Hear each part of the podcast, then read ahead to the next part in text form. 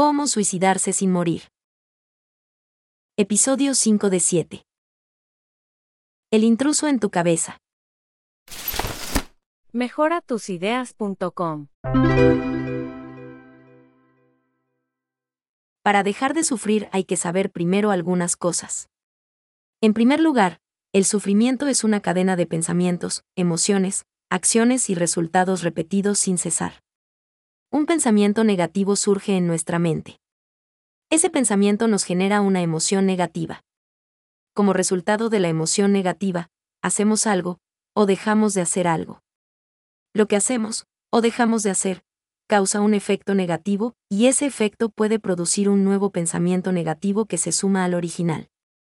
Estos pensamientos negativos acumulados y las emociones que causan se repiten una y otra vez en nuestra cabeza y en nuestro cuerpo por días, semanas, meses, años o incluso décadas.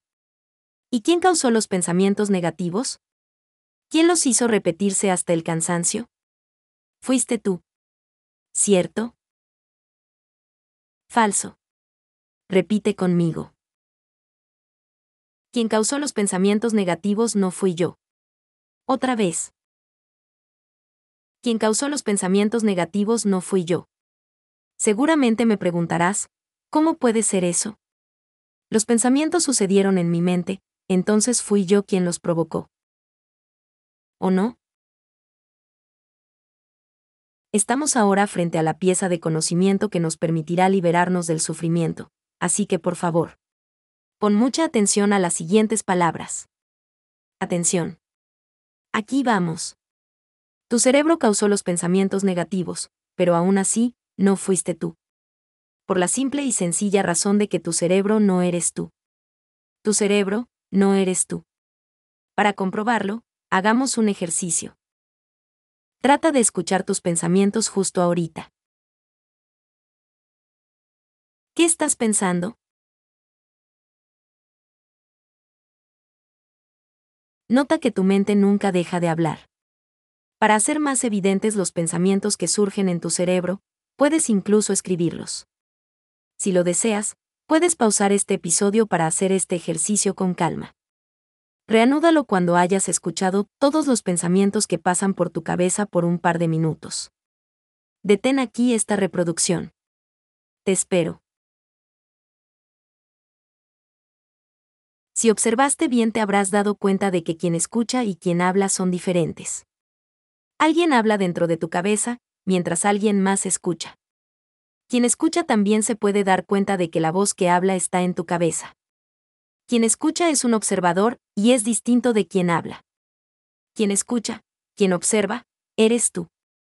La persona. El que habla sin cesar en tu cabeza es tu cerebro. Y tu cerebro no eres tú. Tú eres una persona.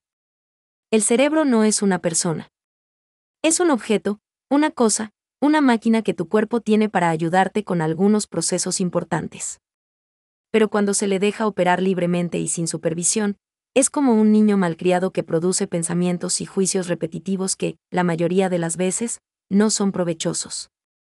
Es más, la mayoría de las veces son dañinos para nosotros y para los demás.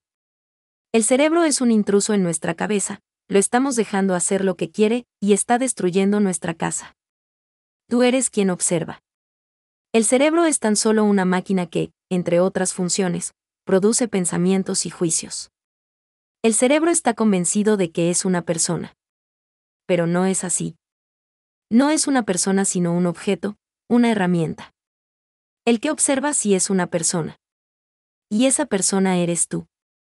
Quien observa puede existir libremente y sin sufrimiento. Es decir, si puedes desconectarte de los pensamientos que tu cerebro repite y repite sin parar, tú puedes existir libremente y sin sufrimiento. El que sufre y el que causa el sufrimiento es el cerebro. ¿Escuchaste? El que causa el sufrimiento y el que sufre es el cerebro. Y el cerebro no eres tú. Tu cerebro no eres tú. Mejoratusideas.com Si quieres escuchar la serie desde el comienzo, visita en internet el sitio mejoratusideas.com.